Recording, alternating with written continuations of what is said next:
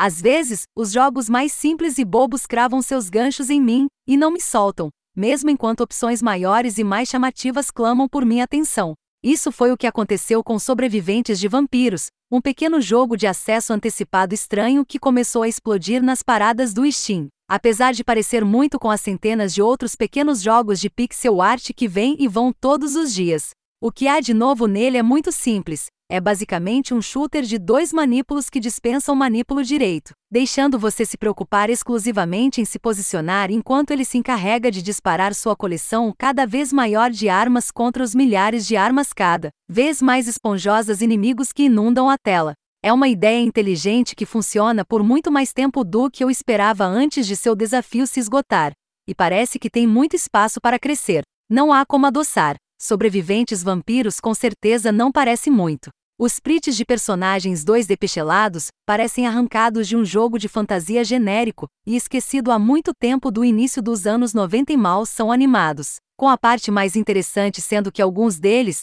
têm um bom efeito de desintegração à medida que morrem. É o mais simples possível, ao mesmo tempo em que consegue ficar tão legível quanto precisa ser, para que você possa dizer principalmente o que está acontecendo durante o caos total que está prestes a acontecer. Os três mapas atualmente disponíveis são ainda mais rudimentares. O primeiro é uma floresta com nada além de alguns pequenos aglomerados de árvores e um ocasional beco sem saída que só um louco poderia se prender dentro. O segundo é uma biblioteca com paredes à parte superior e inferior. E a terceira é literalmente apenas um campo gramado aberto que dura para sempre. E eu quero dizer para sempre, em todos os três mapas você pode viajar em uma única direção por uma corrida inteira de 30 minutos e nunca bater em uma parede. O que é estranho para envolver sua cabeça, e pode ser irritante quando você está tentando acompanhar de onde você deixou uma coleta de saúde que você não precisava no momento. Os inimigos também são básicos em seus comportamentos, sejam eles os morcegos que você vê no início de uma corrida ou as múmias, bruxas, lobisomens e dezenas de outros tipos de monstros que chegam mais tarde. Cerca de 99% deles apenas se movem em sua direção até eles morrem. Na verdade, os únicos fatores distintivos além de sua aparência é sua velocidade e quanto dano eles absorvem antes de evaporar. Eles são efetivamente apenas projéteis de busca de calor com pontos de vida, e a maioria é pouco mais do que forragem. Nenhum deles atira em você, o que é bom porque há tantos que provavelmente se tornariam esmagadores rapidamente. Mesmo os chefes, são quase todos versões ampliadas de inimigos normais com maiores conjuntos de pontos de vida, não há uma especial habilidade entre eles. A luta constante é manter a produção de dano do seu personagem um passo à frente da maré crescente da inundação inimiga, que aumenta de intensidade com base no relógio. Você só pode fazer isso mantendo um ritmo rápido de matar inimigos e coletar as gemas chip que eles soltam, o que permite que você suba de nível e escolha entre uma seleção aleatória de três ou quatro novas armas e habilidades passivas. A alegria fascinante de Vampire Survivors vem de estar tão à frente da curva que seus ataques automáticos matam tudo em um golpe, ou pelo menos antes que eles possam acertar você, transformando bandidos de ameaças em guloseimas saborosas que você encontra.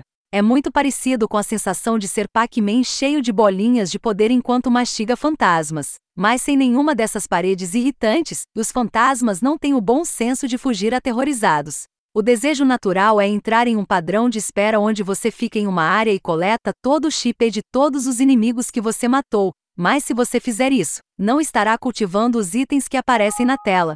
Esses prêmios em dinheiro, a moeda de progressão persistente, e coisas úteis como saúde lança-chamas, bombas inteligentes e imãs que atraem todas as gemas de chip que você deixou não coletadas no mapa. Isso cria algum incentivo para se mover, e logo percebi que mover-se em um círculo amplo dava aos captadores o tempo necessário para gerar, ao mesmo tempo em que me deixava voltar para pegar qualquer coisa que eu tivesse perdido ou guardado para mais tarde. O que eventualmente drena os sobreviventes vampiros de seu desafio são os desbloqueios persistentes de progressão que você pode comprar, o que permite aumentar as habilidades passivas da produção de dano, a velocidade de movimento, para dar a cada arma um projétil extra. Claro, os mais visíveis são legais para desbloquear e depois ver em ação na sua próxima corrida, mas não há maneiras suficientes de escalar o desafio para compensar seu aumento de potência.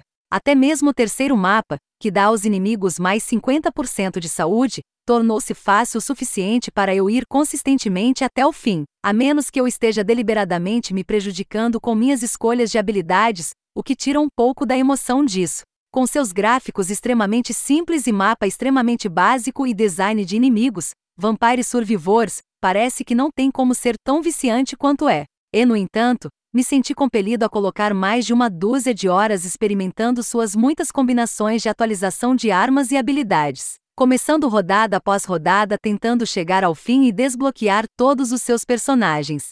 O encanto de seu apelo desaparece rapidamente quando as atualizações persistentes reduzem o nível de desafio, mas se este for apenas o início de sua execução de acesso antecipado, estou ansioso para ver mais opções de dificuldade e segredos em camadas à medida que continua a se desenvolver.